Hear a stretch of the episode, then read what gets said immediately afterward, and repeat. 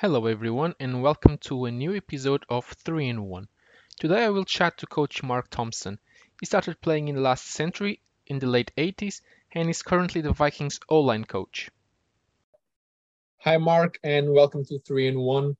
Uh, Mark, um, tell us how long uh, have you been involved in American football?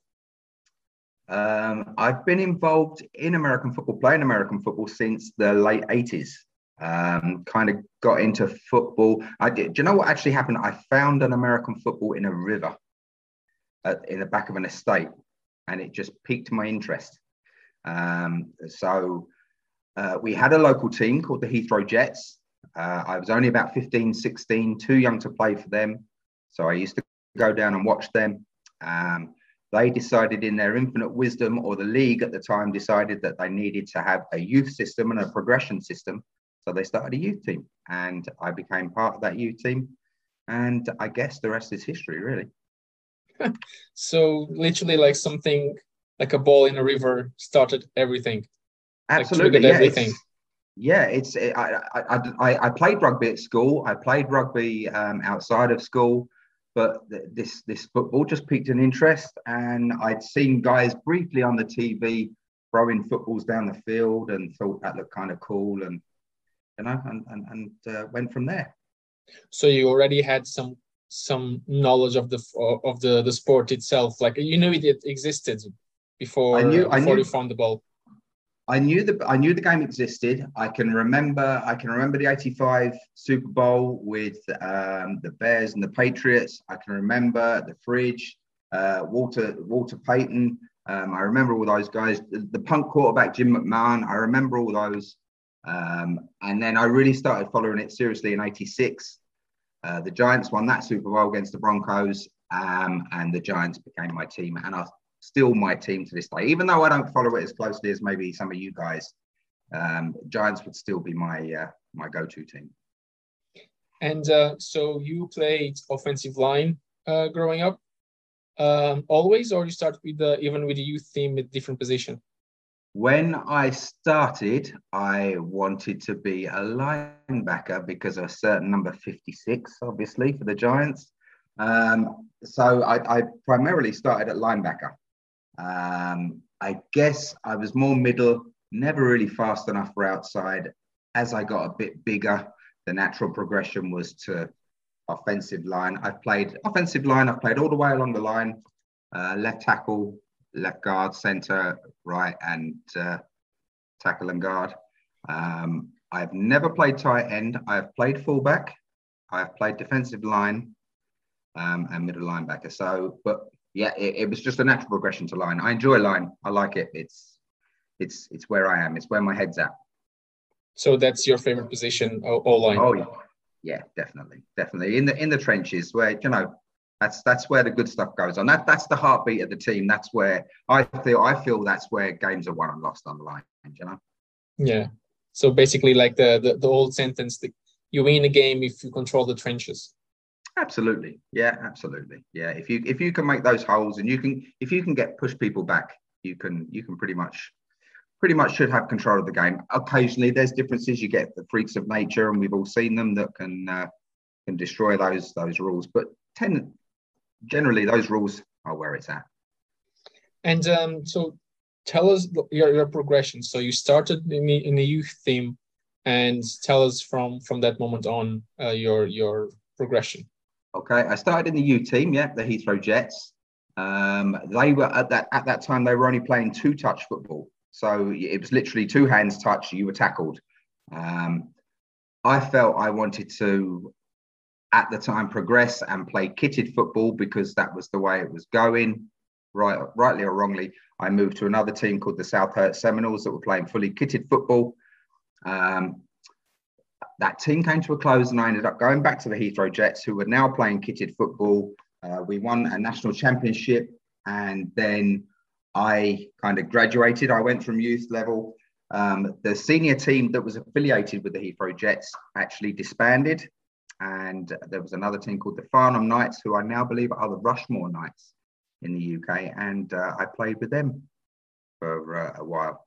Then uh, things came to an end. I started working for a living, uh, real life stepped in and shift work stepped in and I kind of stepped back from football in the UK for a little while. Um, met my wife in the previous time in, in, in the run up to it and uh, we moved to Ireland. Came to Ireland, wanted wanted something to do, Rui, and uh, I actually had a medical, and uh, the medical officer said, "Did you ever play any sport when you were young?" And I said, "Well, I used to play American football and rugby and what whatever." And and she said, "Well, why don't you look up and see what was there?" And I looked up in 2006, and close to where we where we live was the Cork Admirals, or uh, the University of Limerick Vikings. Uh, the Vikings were just coming off of losing uh, Shamrock Bowl, Shamrock Bowl 20, if I remember rightly. And uh, Cork was a little bit further afield, so I said, "Right, I'll go and give I'll go and give the UL a try." And that was that was the end of 2006. So uh, and and that was it. Then I, I started played football with them until 2012. Um, and then had a stint with Team Ireland, the Irish Wolfhounds, with Coach Kieran O'Sullivan and Coach Paul Braniff. Myself and Coach Braniff coached the line um, for a season. Um, we played the one the one game out in Holland, or one uh, half of a game out in Holland, um, and that was that was Team Ireland's first step onto the onto the international stage, really. And I and I see from there on they've only gone from strength to strength. So it's been it's been been a journey. And why do you say that you only played half a game in? Um, why only half uh, a game? That was we we in, came into a thunderstorm. Oh, so right, we had thunder and lightning at half time, and the game was called, and we we did the obligatory. I think it is it an hour wait. I think you have to wait an hour after your after seeing the last shard of lightning, and uh, yeah, sure, it just didn't happen. It didn't work out, but uh, it was uh, an interesting time. I enjoyed it. I enjoyed it. But that so, was the heart. That was the reason. Weather, weather. yeah, well, yeah, we we are used to this uh, weather, as you call it here in Ireland as well. and this was Holland. yeah, yeah, yeah, yeah. And from the moment you stopped playing in in in the UK to the moment when you like joined um, the Vikings, um, how long did it take from like one finishing in one side to start on the other side? Um, it was about it was just over 10 years actually, so it was a big gap. Um, yeah. The body got a good rest. Um, hence the reason why maybe I was able to go, you know, a, li- a little bit older than some. But uh, but yeah, it was a, a big gap. Um, I worked. Um, my career came first, I suppose. Looking back now, probably wrongly, I think I would have liked to have stayed in the sport and, and carried on. But that's that's the that's the breaks. And um, and um, how how would you describe your um, your um, experience in the Irish Wolfhounds uh, as a as a O-line coach? Um, my experience was good. Uh, I enjoyed it. I enjoyed the guys. I enjoyed working with the guys at top level. Um, I feel maybe I was probably a little bit out of my depth. Um, but uh, no, the experience was good. I would recommend it to anybody. Um, I enjoyed working with the guys. I enjoyed working with some of the football brains. Um, unfortunately, probably not for as long as I would have liked, but uh, oh no, the experience was good. Definitely good. And um, from the moment you first started in that youth team uh, to now, what are the biggest difference that you yeah, that you would highlight? Oh, when I first started, it, it was you know, the, even the, down to the way we blocked on the line was different. When I first started playing American football, you had arm pads going all the way up your arms, covering your fists. Um, there was there was very little technique. It was basically bust through as hard as you could and try and make the holes the best way you could. Um, nowadays, now it's very technical. Um, I ended up playing my last game with just a pair of gloves on, um, rather than all the, all the arm pads. So it just goes to show that that's the massive change. The technique. Um, the awareness players have now, um, especially with seeing the Vikings now. When when I first went to the Vikings in 2006, the, the talk after the game was going to the pub. Now the talk is going for recovery sessions or you know stretching sessions. It, it's just got so much more professional. Amateur guys just want to be so much better, which is fantastic. It's fantastic for the sport. And do you think that um, first experience uh, in the youth team was just uh, lack of a, of uh, knowledge from the uh, coach perspective to like where the coaches didn't know how to teach the proper technique, or is just like the, the, the game, the way the way the game was playing? What my my first my very first coach um, was a guy called Chris Williams, um, and I believe he was in the U.S. military in the UK. So he was a player. He was predominantly a player, and he was a running back, and he was a good running back, but he wasn't a coach. But he would he would what we were basically taught that first year was what those guys were taught at college, whether it be D three, two, one, or even junior college. You know, they they'd be they'd, they'd be told the basics and they were just passing it on. They weren't coaches as coaches are today. I, I feel. Um, now they were just trying to do the best for their team. They were probably uh, that was probably a requirement at the time of the team to go and help out the young guys um, because they may have been getting a small bit of a payment, even though they wouldn't they wouldn't admit to that. But that was where it was coming from. It was it was guys. They were there. They were doing it because they had to. They weren't doing it because they wanted to. Do you know that was the difference. And um, I I always like laugh when you when you tell me about the um, the way you used to block and and how you used to wear your uh, not wear sorry but use your helmets on those oh. blocks.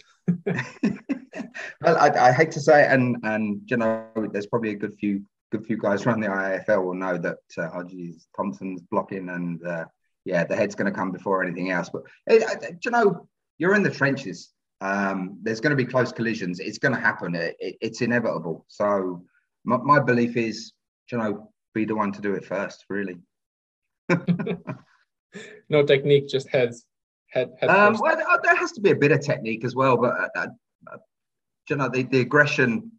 I think aggression um, is a big is a big thing.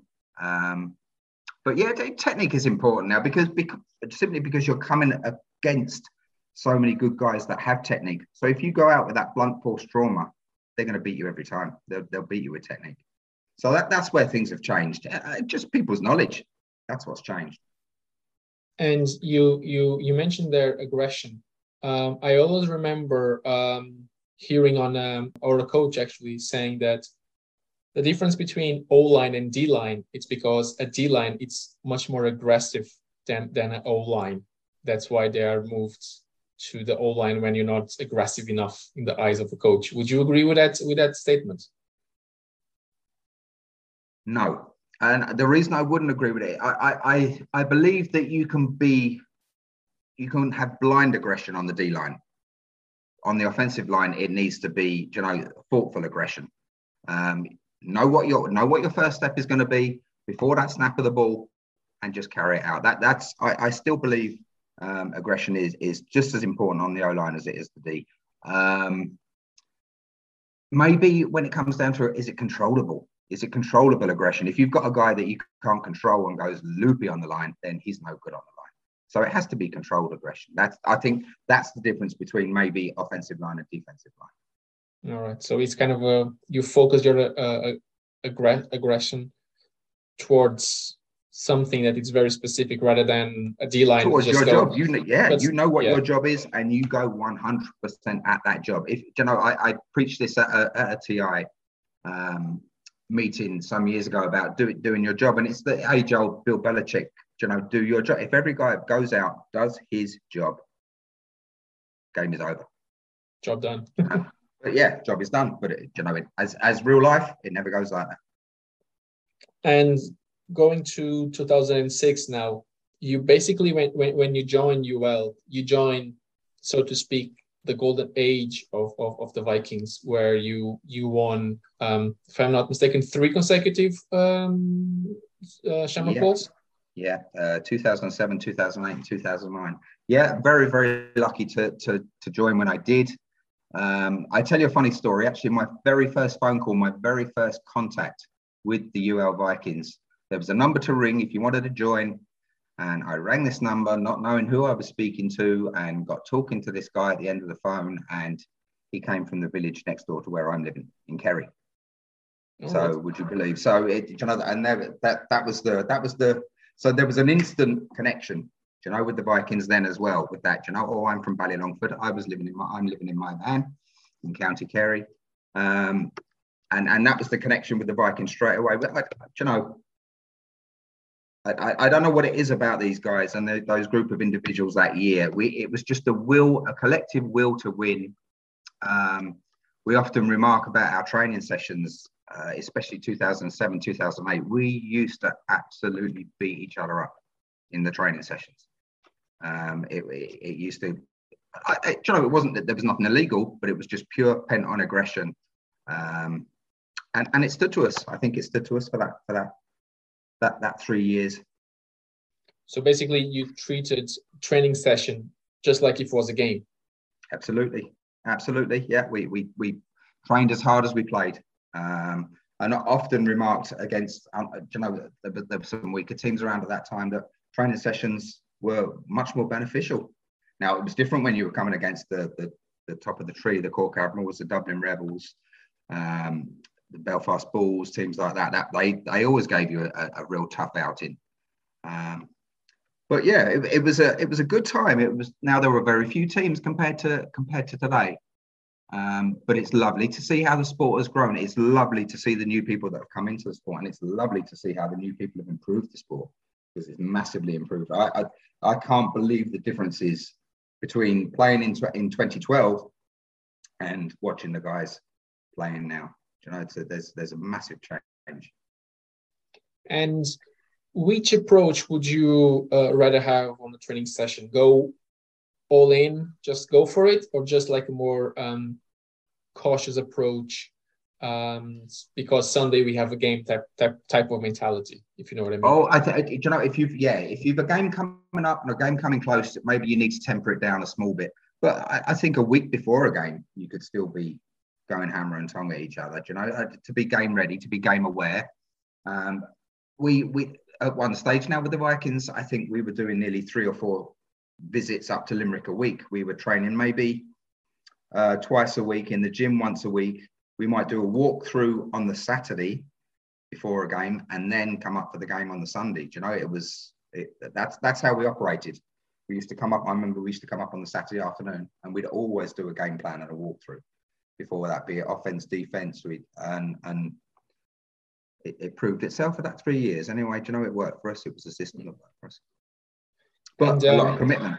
Yeah, that's true. Yeah, and time invested and uh, time. Yeah. yeah, yeah. And Mrs. Mrs. Thompson wasn't impressed, and rightly so. um, I'm sure that's that's the, the case of many spouses across uh, across the country. And is there a particular game that you um, have as your favorite game?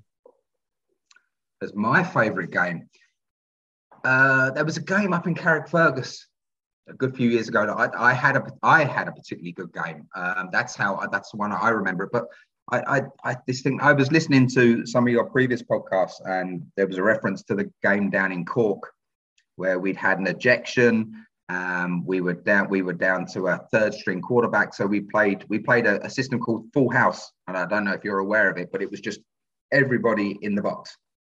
All right. And yeah. you kind of uh, um, and wow, what a game! Cork put it up to us, but that that was some team. That was 2007. I think that I'm pretty sure that was 2007, the year that we won the bowl. We went down to Ringaskiddy, and, we, and what a game! What a game! But uh, that was one of the reasons we won the bowl because we were playing games like that that were that tough. You know. Yeah, so strong in the, um, in the trenches and uh, go for yeah, it. Yeah, it's like that, that was a good game, but yeah, the Carrickfergus game, I just remember, I can remember people screaming at me on the sidelines, and you know, it just, it's funny how the certain things stick out. I can remember guys shouting at the sidelines, and you know, yeah, Thompson had a boy, and what have you. They're the things that you remember. So that was a good game. But I, I, I can't remember a game that I didn't dislike, Rui. You know, win, lose, or draw. Um, I played the game because I love the game. Um, I love the aggression. I love the hitting. Um, you probably I don't know if you had a chance to watch me do any coaching, but that, that's it's it's it, it's me. It's part of me. That's that's what football's about as well. you know? I'm not like you smaller guys, you finesse guys. I, I can't do that. I can't move quick. So if I can't get around it, go through it. you know? And that, that's a little bit of my coaching ethos, I suppose, to a certain extent. So, so you, you're literally trying to teach the o, the current O line just the way the way it was to be back in back in your day. Not with not a bit more technique. Yeah, with technique, not the way I was. Maybe my mindset. Maybe my mindset. I, I, I will firmly admit that I wasn't the best player in the world, and I never was. But um, you got 110% every play. Do you know? Even if it was 100, 110% of a missed block. At least you, you you would rip somebody off the glass. Oh, yeah. Yes, yes, yes. yeah. And um, it's, it's it's funny that you mentioned about training that um, and what I always tell the lads um, is that football is a game of leverage. You have a mm-hmm. leverage that you set up because especially from my side as a defensive player, you don't know what the other guy will do. That's your biggest disadvantage. Yes. Uh, so you need to try to gain a leverage, keep that leverage, and play with it. As of for you, um, as as as, as a O line coach, it's more like you know what you're doing. If you see that somebody's on your way, just take him out of the way. Would that be the um, the, the, approach, or uh, it's slightly different? Yeah, obviously, obviously that you know everybody has has their assignment in a play, and and that's the number one thing. But you know, assignments get blown up all the time, Rui. Do you know that one guy? Uh, I, do you know one of the biggest um, one of the biggest problems I ever saw when I first started playing football in Ireland was defensive guys actually standing in the wrong place at the wrong time, at the right time, and they would make the tackle because they were standing in the wrong place because it was just through, through inexperience, and that happens all the time. So it, it's like on a on a trap play. Okay, we're looking to trap trap the defensive tackle. The defensive tackle gets blocked or falls over. Go out and find a man. Don't stop because he's not there. Go out and look for that different coloured shirt and and and put a block on. you know, that's that's that's my take on things. I see a lot of times now guys that ask the question, and if it doesn't work out perfectly 100%, they're lost. But you've just got to adapt on the run. You've got to, you know, okay, that didn't work out. He's been taken out. He's fallen over. I missed him. Go out and find the next guy. You know that. But again, it's down to doing your job, you know. And do you think that it's because players can't read the game exactly, and when like they were meant to do something, and that's something it's done not not not by them, they just stop because they can't read and they can and they can't Absolutely, understand. Yeah it's, yeah, it's just inexperience. That's all. Um, you you wouldn't get an experienced guy doing it. Um, what the, the, next level up, I suppose, what we used to find years ago was that uh, sometimes linebackers would get caught in no man's land. So it was too late to backpedal. So they just come running in. You know, they didn't know what else to do. But it, it's, I suppose it's where the game has changed now. You, that, that doesn't happen anymore because you, you've got guys on the field, um, especially the, in the higher leagues, in the Shamrock Bowl Conference, that will see that mistake being made and they will they will take that from you. And how, how do you coach that? How do you coach that up? How do you coach? You can't. It's just literally experience. And when the when the when the mistake is made, if it's on the footage, you can you can you can give the feedback to the player. Do you know, or you can call the player off, um, or give them an idea. I, I, I was only watching footage of our last training session, um, which was pretty good, by the way. But um, it, the, the guys that were throwing the whole thing offset with the with the new guys, the guys with inexperience. And the only way to get experience is to go out and do it. Um, and that will come. And that's why we have competitions like the InterVarsity shortly. And you know, yeah, next month. Not far away yeah. now. Six practices. And speaking of uh, friendly matches, um, when you no such when... thing. No such thing. Uh, but okay, talking about uh, the games coming coming November, like let's not put a, a label on, on those games. what type of uh, and this is more of a generic question, not specifically for, for your players, but like yeah. what type of progression do you want to see on them? Do you, would you prefer to see uh, like a more technique or more game reading type type of approach? Like to, how how we I what I, suppose what I'm trying to ask is which one would you would you grade higher, uh, technique I, or or game reading? Yeah, that's a that's a really good question actually. Not but for me, especially for these guys, and especially for the rookies, for the first year guys that are coming in, technique, hundred percent, technique, because the, the, the game reading will just come. Some guys will get it after three or four or five games. Some guys will get it after two or three seasons, some guys don't ever get it. It does happen. You know, we, we do come across these players. You tell them to do a job and they do the job 100%, but they can't read a game. you know? you know, maybe I wasn't that great on doing that. I went out and I just did my job when I played. Um, I knew what my assignment was. I went out and did my job. Um, I think I could probably read the game better now from the sideline, as most guys can.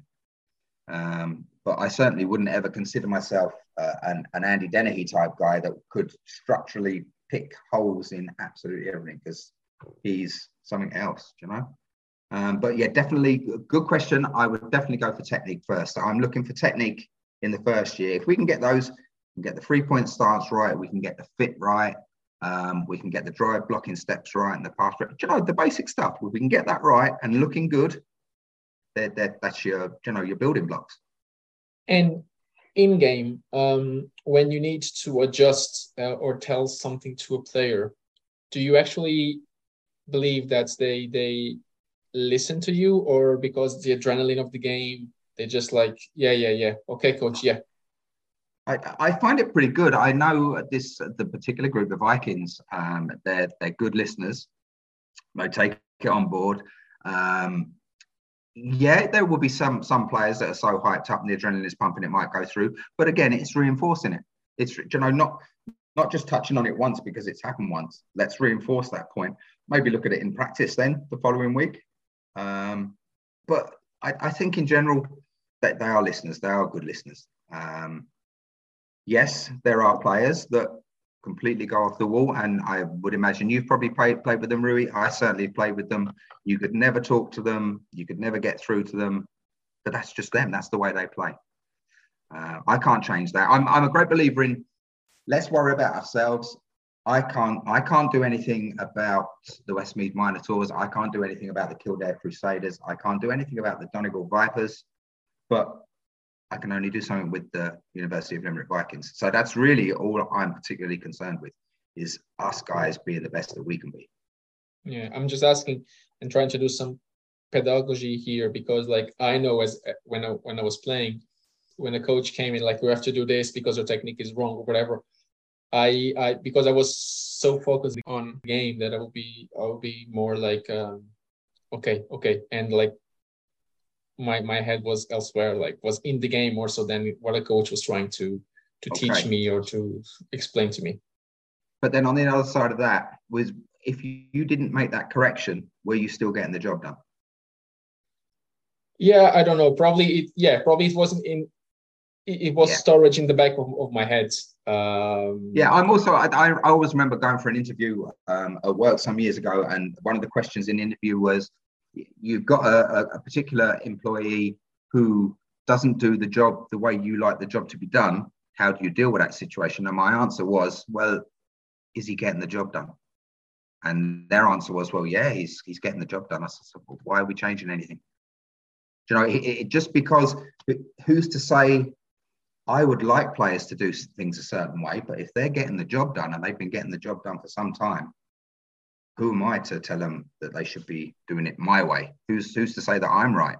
If I can, if I feel I can help them improve, make them faster, or make them read the game a bit better, um, look for a better way to block, then that's fine. But if if the job is getting done, you know, I, I think that's that's what it's about. So is that the approach? Like when you see you have a player that his technique is horrible, uh, but he's still able to to to block this guy and even go forward to the the second level you say okay just keep doing you and uh, is that your approach? I i would try and if he could give me a valid if he could tell me no coach it hurts me to get into this position or i can't do a three point stance like that or i need to put my foot if he can give me a reason and i can show him an improvement from doing it my way then fine. But uh, yeah like you say game time comes people slip straight back into their old ways anyway i find. That's that's what generally happens. On a practice field we can do it one way. We can go through the fundamentals. We can go through the movements. But if guys have got bad practice ingrained in them if they're getting the job done especially at our level um, we, we we don't have to grade guys for uh, for nfl drafts and stuff like that, that, that you know? We're, we're not at that level just yet hopefully we might find guys that are but uh, yeah we want it done right But at the end of the day, we want it done, Rui. We want people moved. Do you know, it's the yeah. same as you. It's like as a DB coach. If you've got a guy whose coverage skills are dreadful but can make it up and back down a ball like nobody, you're not going to try and improve his coverage skills because he's got he can he can recover quickly. Do you know? Yeah, but like this is a, a learning curve for also for me, so that's why I'm trying to ask from those with more experience. Um, I, I, in a perfect world, we would love to improve technique and do all those things. Um, I remember speaking to a strength conditioning coach some years ago. He was involved with the Munster setup, and I was trying to do strength conditioning work with a, a rugby team I was working with. And uh, he actually said to me, "How much time do you have with these guys?" And I said, "Well, it's about two hours a week." And he said, "You know, that's grand." He said, "The two hours a week that you do with them is fantastic, and it's brilliant, and they probably love it." He said, "But they need to be doing it so much more, and you've got absolutely zero control over that. We, and, and as coaches, we don't have any control over that. They could be telling us that they're doing X, Y, and Z, and they're not doing any of it. So I suppose being, I think I'm a, an awful lot calmer as I've got older. Um, I kind of I can take a step back and look now. When I was younger and when I was playing with the Vikings, the Vikings were my everything, and I couldn't understand why these guys were coming into UL, messing around on a football field, putting on helmets and shoulder pads. But it wasn't everything to them. It was everything to me at the time. But now I've, I've managed to have that time away from football. Um, I, suppose, I suppose I kind of re- reevaluated things myself. Um, and now I just think, yeah, there's more to life. Football's important. I love it. It's a great game. It's a great sport, great friends. Um, but it is a game, you know, and we, we, we've all got to get through life. We've all got to go to work in the morning and or go to college in the morning or, or go to school, you know? Um, yeah. that, and that's what matters. That's what matters. So you'd you'd say that you are a more chilled person around football and how others others see football than than you were. Um, yes, but ask me that question on game day, and I, and I and I absolutely guarantee you, you'll look over one day and you'll go, "My God, what is Thompson doing? He's absolutely losing the head." Um, so yeah, you know, it, it's easy to say it whilst we're we're chatting like this, but come game day, different story. But okay. yeah, I am definitely I'm definitely more chilled as a coach than I was a player, as a player. I think. I think. Would you used to lose your your head when you see like especially game day when you see like lads messing around and just like having a laugh and all that? Um, no, not not so much that. I wouldn't I wouldn't lose the head. Um, I would just look and think that. I, I guess it was. I thought I saw it as commitment, maybe, and that they weren't as committed as I was. They probably were, to be fair to them but uh, I, I would just, I can remember listening to what the coach would say, Coach Kiron, and follow everything he said to the letter of the law. And then I'd look over and somebody else would be doing something different. And I just, I couldn't comprehend that if you're told to do, not do something, how can that guy do it? You know, I, I couldn't get that. But um, I'm, I do not think I'm that guy. I don't think I'm that kind of guy. Um, I, I, don't want to be that rigid. Uh, I think it's important for some things to be you know, settled and a, a stake put in it and never ever change. But then, you know, everybody's different. So yeah. you have to think everyone's different. Yeah. If you can have the job done without giving your 100%, you might escape with that. Yeah, but it's like Boobie Miles, isn't it? In Friday Night Lights, look at look at the guy. That, This guy was fantastic. He had everything going for him. Natural athlete, um, but wouldn't work out in the gym. Got injured. Yeah, um, that, and, and, that happens in football. That happens a lot. We see that a lot. Natural natural guys that never work out, or you know, never lift, or never stretch, or never read the playbook. They might keep a play alive, but then the one time you need them to to be strict, it goes wrong. Yeah, yeah. Because football, it's like you have a script to follow. You can step away from the script for a while, but not forever. No, not forever. No, because then all of a sudden you start you start singing a different song and following on down a different journey. Yeah. Um, no, it has to be. It, it just, uh, that's why we have scripted stuff. That's why we, we script stuff in practice, so as we know exactly what we're doing the whole time, and and we can make the corrections. Um, yeah, it, yeah. I'm looking forward to the season. How do you think? What, what do you think? What are your thoughts so far? We always hear from everybody else. We never hear from Rui. well, because that's because Rui is here to, to ask questions, not to answer questions. No, I, I think for what I've seen so far, um, for what I've seen so far, I believe that we have potential to do a very good season to, to meet the expectations that, as you mentioned, Plum was here like a couple of weeks ago. And uh, he said that's the goal is to um, win the IFL one. And I think for what I've seen, and I'm just talking from the Vikings, I obviously didn't see the other teams as yet. But for what I know from the other teams playing against them a few years ago, I think we have potential to to go for it and uh, go for the for the IFL one bowl.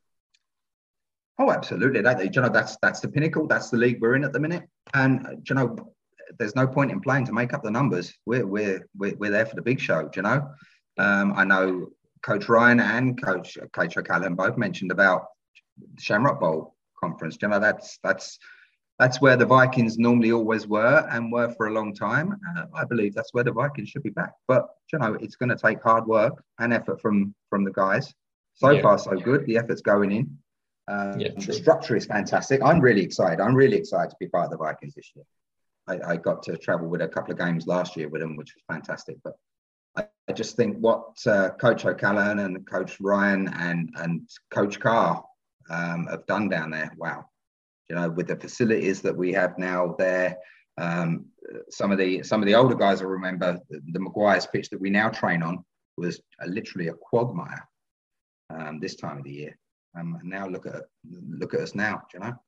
Yeah, it's a great pitch actually. Great pitch. Mark, thank you for for taking the call. Uh, great stuff. Thank you for having me.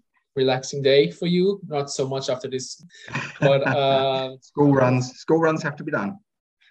yeah, and uh, hopefully we will have a great uh, great season. Yeah, we will. Great stuff. Thanks, coach. Thank you. Talk to you later then. Chega assim ao fim mais um episódio do 3 de 1. A música de introdução foi composta pelo Robin Garren, a música final pelo Vasco Franco e o grafismo é da autoria do Diogo Martins. Para a semana voltamos com um novo convidado, mas até lá, tenham todos uma boa semana.